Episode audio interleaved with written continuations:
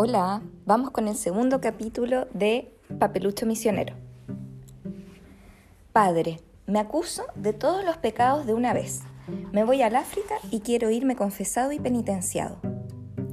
¿Al África, hijo? Sí, padre. ¿Por qué no? ¿Sabes dónde está el África? Claro. ¿Quién no conoce la América mal hecha? ¿Van en viaje de agrado? No, de misión. El papá y yo vamos a cumplirla. Caramba, ¿y cuál es la tuya? Bombero y otras cosas. Aprenderás idiomas. ¿Cómo se le ocurre, padre? Irás al colegio. Hay buenos colegios allá. Usted ni tiene idea, padre. Tengo mucho que hacer. En la mañana tengo que ir a cazar algo para la comida y armarle la choza a mi mamá. También matar arañas, corretear las fieras y tranquilizar a mamá que es nerviosa. Veo que llevas todo dispuesto, pero ¿y tu alma? ¿Cómo mi alma? La llevo confesada y reajustada, y también allá ni se peca, entre puras fieras. Hay niños africanos que no conocen a Dios. ¿Africanos en África? Bueno, si hay, no quedará ninguno sin conocerlo mientras esté yo allá. ¿Serás misionero? Ya le dije que bombero. Bueno, bombero misionero si es que esa es su penitencia. No es penitencia, papelucho, es una simple sugerencia. Así que además de bombero, soy subgerente de los misioneros. En fin, se ve que lo vamos a pasar bien y ni habrá tiempo de aburrirse. Me faltan apenas 29 días y estoy armando mi equipo de africano tengo que llevar una flecha y un yatagán, un rifle y un buen tambor. Para eso tengo que juntar plata, porque son caros, y para tener plata lo mejor es trabajar. Tengo tres trabajos y son 1. En el colegio le hago las tareas a los castigados y cobro por hoja. 2. Tengo el negocio de aseo, que es dar vuelta a los tarros de basura de la calle y tocar el timbre para ofrecerme a recogerla. Pagan muy bien. Y 3. Hago colas por 50 lucas los tres pasos. Ahí me gané 300. Total, 600 lucas. Si en un día gano 600, en 29 alcanzo a juntar para comprar todo el equipo. Esta mañana me dejaron haciendo cola en un paradero de micro y el señor que me contrató no volvió más. Tuve que subirme a la micro para no parecer idiota y tuve que hacer el recorrido para idem.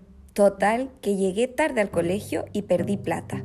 Y todo el tiempo pensando qué le pasaría al tipo que me dejó en la cola. Me imaginaba que lo habían atropellado y otras cosas tremendas que le habrían pasado. Así que contesté pésimo, porque yo estaba preocupado. Claro, el profesor cree que porque uno es chico no tiene problemas y me dejó hasta las 7. Fue un día completamente fatal. Menos mal que me voy al África y ahí no pasan estas cosas. A mi mamá le ha dado con suspirar y se cree mártir. Todo el día habla por teléfono y se compadece y le cuenta a las amigas que va a ser un sacrificio y qué sé yo. Cuando uno hace un sacrificio no lo dice, porque decirlo lo hace inválido, creo yo. Pero es tremendo ver a su madre suspirosa, así que le dije, mamá, Usted ni se da cuenta lo feliz que va a ser en África. No hay que pagar cuentas ni suspirar por nada, porque no hay casa. También yo pienso bañarme en el Nilo. Así que usted no tiene que preocuparse de mi limpieza, porque me bañaré vestido. Me miró y se atoró y se sonó. Se ve que se tiene lástima. Mamá, le dije, qué suertuda es usted de irse tan feliz a la selva. Si yo encuentro a alguien como usted, capaz que me case. La mamá me abrazó y me besó como cuando yo era chico y se rió por primera vez. Después dijo, me cuesta dejar a Javier, me preocupa tu educación allá y la niña. Estoy decidido a cuidarla yo, le dije, y a reemplazar a la Domi, pero gratis.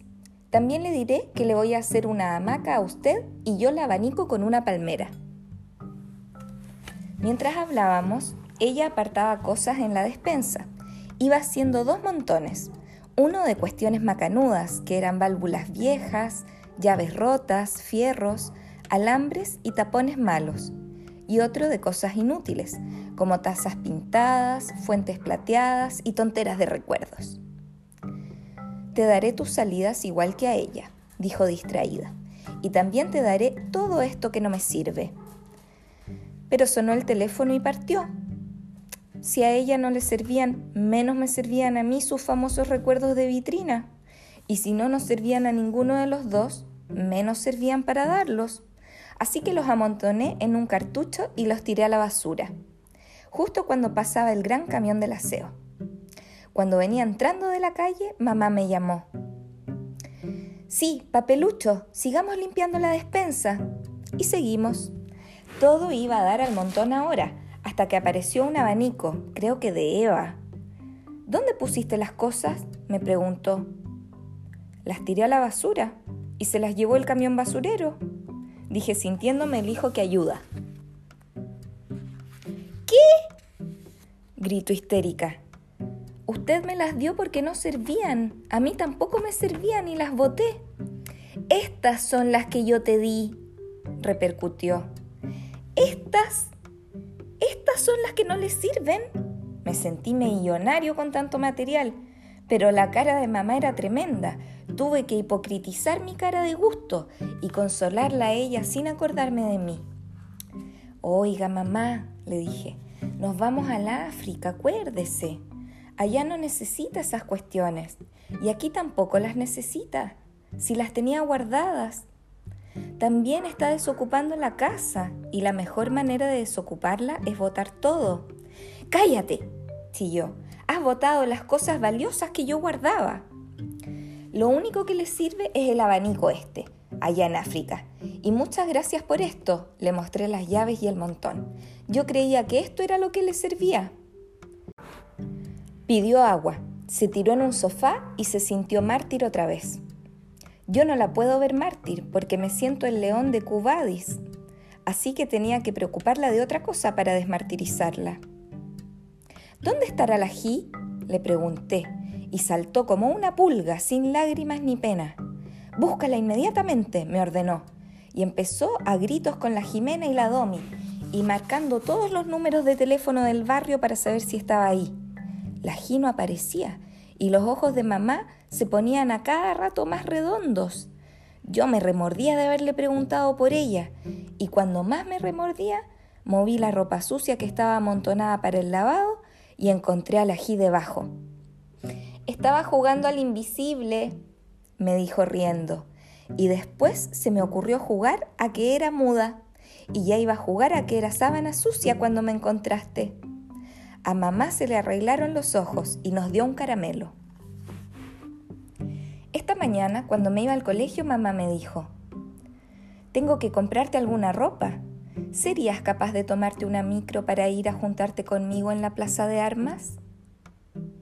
¿Usted me cree guagua que me pregunta eso? Entonces, saliendo del colegio, te subes a la microcatedral y te bajas en la plaza. Yo estaré esperándote. No te olvides, microcatedral. Apenas sonó la campana, volé a la esquina. Yo quería llegar a la plaza antes que mi mamá y no hacerla esperar y mostrarle que cumplo. Miraba los letreros de las micros, uno y otro y otro, y nunca jamás llegó el que yo esperaba porque con la cuestión de que ella me dijo catedral, se me revolvió la memoria y yo esperaba la microparroquia. Después de tanto tiempo que me sonaban las tripas, por fin me di cuenta que no había ninguno que dijera parroquia, así que me subí a uno que decía ermita. Y fui a dar tan lejos que para volver me demoré todo el día. Cuando uno mete la pata y además tiene hambre y sabe que va a llevarse un reto injusto, le gustaría estar enfermo de gravedad. Empezó a dolerme la cabeza y todos los machucones de las piernas y las costras que tengo en el codo y la uña que cambié el año pasado. Apenitas podía caminar y llegué a la casa arrastrándome y me acosté. A cada rato me sentía más grave y con más fatiga. La Domi me trajo una empanada heladita y al poco rato me moría de verdad y vomitaba, hasta por las narices. Y por fin llegó mamá bien cariñosa, porque parece que ella no fue a la plaza. A esperarme porque se atrasó en la peluquería y traía el peinado más macanudo, inmenso, inmenso y fofo que se volaba y era como una señora completamente de etiqueta. Hoy no fui al colegio porque tuvimos que ir a sacar una cuestión que se llama pasapuerta y me llevaron a investigaciones, que es donde están todos los prontuados, y me retrataron y me prontuaron y me archivaron con dedo y todo, y ahora nomás podemos salir de Chile y parece que nos vamos pasado de pasado mañana y en un avión inmenso a chorro y sumamente colosal. La casa está distinta y con eco. Uno grita y repercute toda y tiene algo como de estación y paquetes y maletas y tierra que nadie limpia. Y hay un puro tenedor para todos, porque a mamá se le olvidó dejar para estos días, así que comimos todos con cuchara, menos papá y los días son perpetuamente distintos, porque no hay mañana ni tarde, sino que puramente día, y todo el mundo confundido y enojado y apurado. La Domi llora todo el tiempo y tiene la cara color de jamón, y se suena con todo lo que pilla, porque se le acabaron los pañuelos, el papel y su delantal lo tiene ya empapado, así que usa las servilletas y las sábanas. La Ji pasa todo el día en la casa del Holly, porque ahí no se pierde y juega con juguetes importados de verdad. Y la mamá del Holly la quiere con pasión de madre. Nadie sabe por qué. Javier vino a despedirse y hablaba con voz de locutor de radio y tenía modales de otro y daba bastante vergüenza porque a papá le decía señor. La mamá quería llorar como la Domi, pero no tenía tiempo porque venían a ver unas personas la casa y tenía que sonreír y decirles a cada cuarto que disculparan el desorden y explicar que nos íbamos al África. Ya por fin se está acabando el día y cuando despierte mañana va a faltar apenas uno para subirnos al jet, dispararnos por el cielo y aterrizar en el África. Tengo lista mi maleta y llevo alambres y válvulas que sirven para armar la choza de mi mamá y fabricarme las armas que no alcancé a comprar. Guardo en una media vieja de mamá un ratoncito chileno que me llevo de recuerdo y que me encontré enredado en los alambres. Se llama Colo Colo y me acompañará siempre cuando sea misionero. Y lo voy a maestrar para que sea mi guía en las selvas. Olfatea a los leones y avise si están cerca. También lo necesito para tener con quien hablar, o si no, capaz que se me olvide. Son las 11 de la noche y hace bastante sueño. ¿Qué hora será en África? Dicen que es distinta y es más temprano allá. Lo que yo digo es que si nos embarcamos a las 5 de la tarde y llegamos al África a las 2 de la tarde de ese mismo día, ¿qué se han hecho las horas que faltan? ¿Uno es dos horas más joven? ¿Una flor abierta se volverá botona ya? Estamos en el aeropuerto, listos para partir. Escribo mi diario por última vez en Chile y tal vez por última vez en castellano.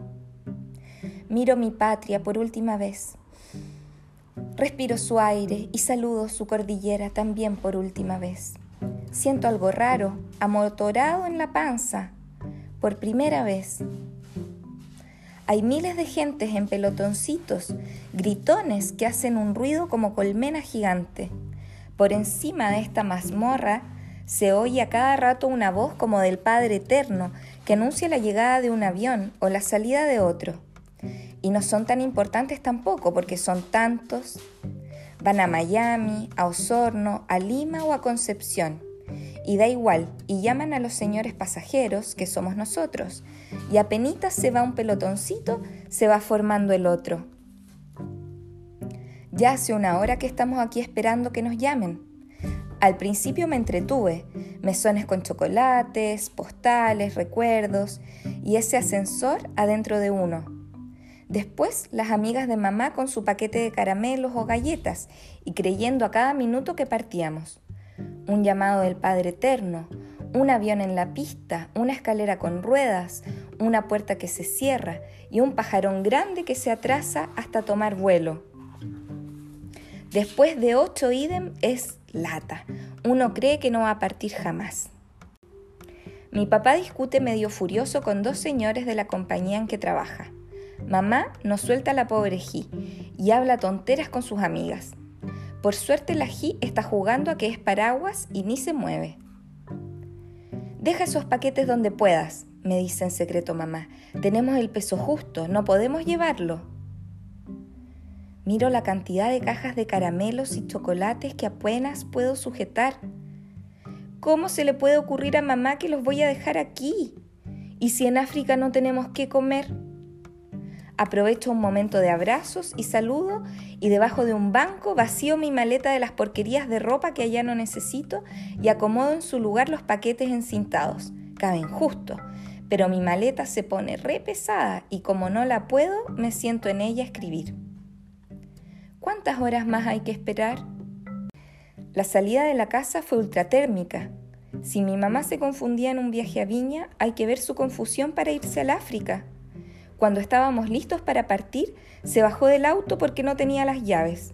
Después de buscarlas media hora en toda la casa, se acordó que no las necesitaba. Partimos en el auto y al llegar a la esquina se le ocurrió que no había cortado la luz. Volvimos atrás a cortarla. Yo aproveché para darle comida a mi ratoncito y tuve que sacarla del tarro de la basura.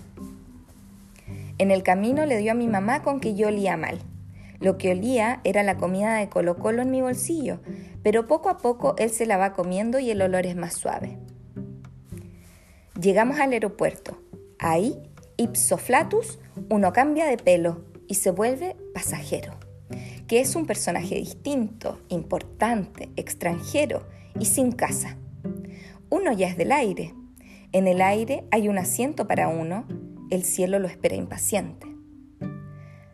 Aunque yo pago medio pasaje y la ginada, tengo derecho a medio asiento propio, y África me espera con sus serpientes y sus moscas tsetse. Traigo un montón de bolsas plásticas para mi colección y no estoy muy seguro si voy a ser un sabio o un cazador o un misionero. Depende de lo que resulte más entretenido. La voz del Padre Eterno anuncia el vuelo número 623 y ruega a los pasajeros pasar por la puerta número uno con su pasaje en la mano. La voz atruena con eco de juicio final y un montón se deshace entre abrazos y palmotadas para ir a pelotonarse a la puerta uno. ¿A qué hora vendrá nuestra anunciación? Hay una chiquilla mirona con pollera colérica escocesa y maletín igual. Tiene pelo de fleco y ojos de caramelo y le faltan dos dientes. Lo único que quiero es que no vaya al África, porque ni sé lo que voy a hacer allá para que me dejen paz. Todo el rato me mira como si yo fuera televisión. Yo tengo elegido mis pasajeros de avión y escogí un militar lleno de cosas de oro que no se ríe jamás y se pasea con un señor pelado. Escogí dos monjitas que rezan todo el tiempo, seguramente para que el avión no se caiga, y un caballero gordo que lleva una escopeta y aperos de pesca. Había elegido también uno con estuches al hombro, que creo eran telescopios, pero partió en otro vuelo. Llegando al África voy a soltar al Colo Colo, que está muy nervioso y que me hace mucha cosquilla. También en el avión voy a alargarlo un ratito. Otra vez se anuncia un vuelo de Alitalia a Buenos Aires, Río de Janeiro, Dakar y Roma. Ya ni me importa ninguno ni dónde van. Estoy acostumbrado. Sigo escribiendo mi diario. Por fin la chiquilla no está delante mirándome y ojalá no la vea nunca más. Debe estar en el pelotoncito de la puerta número uno, lista para elevarse. Miro y la veo mirándome, pero a su lado está la Ji y mamá y papá con caras de loco gritando ¡Papelucho! Y por fin voy volando en jet rumbo a Dakar, África, vuelo número 623 a miles de pies de altura y a millones de kilómetros por hora de Greenwich. Es un avión supersónico con alfombras, ceniceros y tenemos cinturones grandes con inmensas hebillas y asientos de psique espuma. Apenitas nos elevamos, estamos ya en la cordillera, que no da ni miedo porque tiene montones de nubes gordas y blanditas, como algodones. Junto con elevarnos, cambié de vocación y de todos modos voy a ser aviador piloto de Alitalia, porque también sirven unos almuerzos en bandejitas con de todo gratis y uno se puede repetir hasta ocho bandejas si quiere. También tengo un montón de tarjetas postales y sobres aéreos que venían en mi asiento completamente regalados y un paracaídas completamente propio. Ojalá lo aproveche mientras vamos volando. Soy feliz. Por fin. Y compadezco tanto a Javier que es puramente marino. Voy sentado al lado de una ventanita que mira al África. A mi lado Balají en mi asiento, porque no paga, y la mamá a su lado rezando rosarios, porque ni habla de susto. Es lo malo de las mujeres, que son poco hombre. Mi papá va en el asiento de adelante conversando con el caballero gordo de los aperos de pesca y están íntimos amigos. Aunque habla pésimo el castellano, es entretenido y le cuenta cosas divertidas del África, de diamantes, de oro, de millones, de serpientes y aventuras. A papá se le pasó la pataleta que traía oyendo a este caballero sus cuentos entretenidos. La chiquilla Mirona va en este mismo avión, bien adelante, pero parada en su asiento mirando para atrás. Sigue espiándome. Yo creo que ella siente amor. Ojalá aterrice antes del África porque casi me está hipnotizando. He ido al baño cinco veces porque me encanta caminar en el aire con alfombra y ver correr agua y averiguar dónde cae todo y cuánto demora en llegar abajo. He mandado varios mensajes en clave a la cordillera para algún indio o alpinista con un sándwich envuelto para que llegue luego y lo alimente su hambre. El Colo Colo ni se movía, tal vez estaba mareado, y por eso lo saqué de mi bolsillo aquí en el baño, pero se me arrancó para siempre. Y como en el baño no había espacio para perseguirlo, dale con treparse por las murallas y venirse al suelo.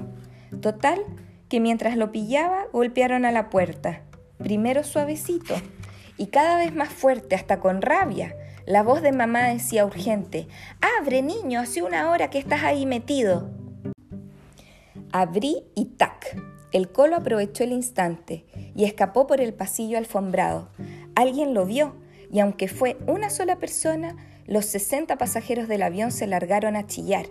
Dicen que se produjo pánico y llegó el piloto y todos los tripulantes hablando en italiano como malos de la cabeza. ¿Irán a aterrizar si no lo pillaban? Ya ni quedaban montañas afuera, puramente la aburrida pampa argentina, y sería atroz bajar ahí sin picachos ni precipicios ni aventuras. El amigo de papá hizo un cepo con sus manitos gordas y negras y pilló al Colo Colo de un papirote. Es un verdadero cazador y caza un ratón igual que un león. Y es lo más amigo de papá y parece que mi papá se va a asociar con él en África porque no piensa ir a la lata de estudios petroleros. Porque hasta cuándo, dice, y peleó con la compañía en el mismo aeropuerto. Uno se aburre de que lo exploten y lo dirijan, y más vale probar suerte verdadera en el sur de África y no aburrirse en más refinerías y empresas. Mi mamá piensa lo contrario y está sumamente taimada y puramente reza, ya que ni tiene con quién hablar y tampoco diario para escribir. Apenitas había terminado mi almuerzo número 8 cuando al jet se le ocurrió bajar como un chifle y claro, mi almuerzo no alcanzó a bajar con él. Se quedó arriba y me salió disparado con todos los otros almuerzos y hasta mis tripas, creo. El avión estaba en tierra, pero yo estaba lacio y fallecido. No había caso de avivarme hasta que por fin me trajeron al Colo Colo. Así termina el segundo capítulo de Papelucho Misionero. Soy Dani Serrano y espero que vuelvas para el próximo capítulo. Chao, chao.